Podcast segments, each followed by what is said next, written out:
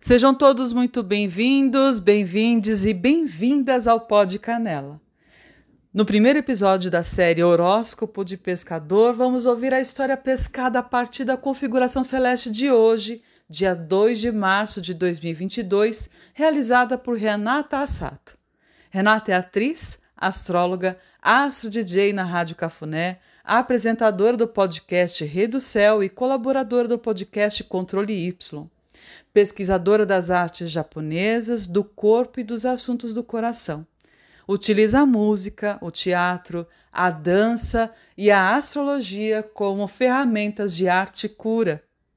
Múltipla e dona de uma capacidade incrível de se metamorfosear, tal qual a promessa em sua carta natal, Renata é pisciana de Sol, ascendente, Mercúrio e Júpiter. Agora, respire fundo e receba o horóscopo fresquinho pescado diretamente desse mar que chamamos de céu.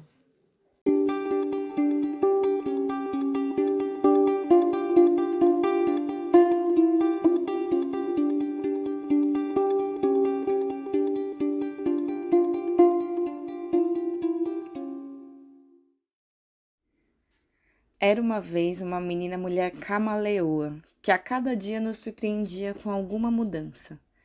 Trocava de estilo, de cabelo, de companhia, de paixão, de sonho. Sempre rodeada de gente, transitava de cardume em cardume.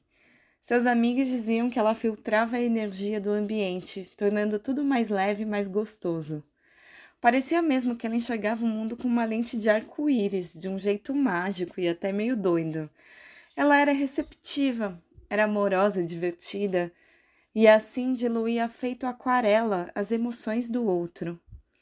Muitas vezes conseguia pintar de outra cor alguma dor, especialmente se a história fosse de amor.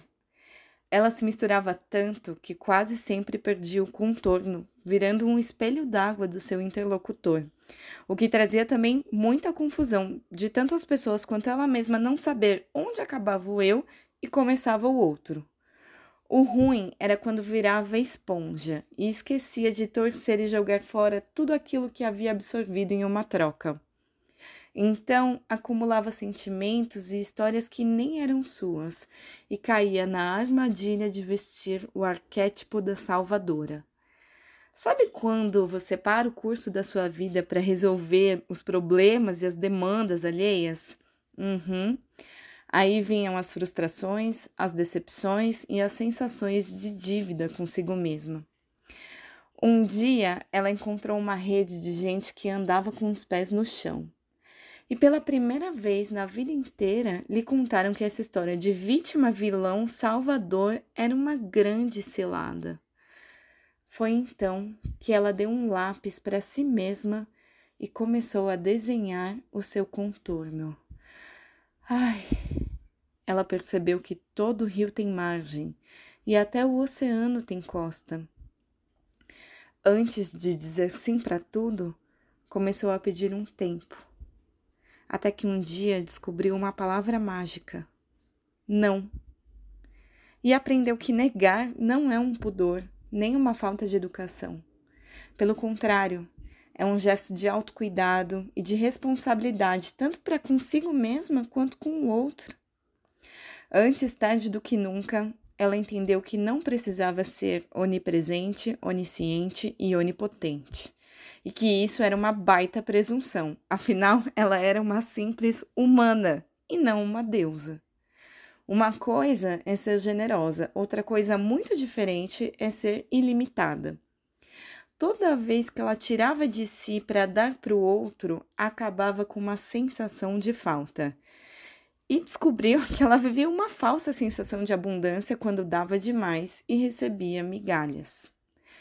De agora em diante, ela só vai transbordar aquilo que tem mais que o suficiente para si. E olha que interessante, até o transbordar tem borda.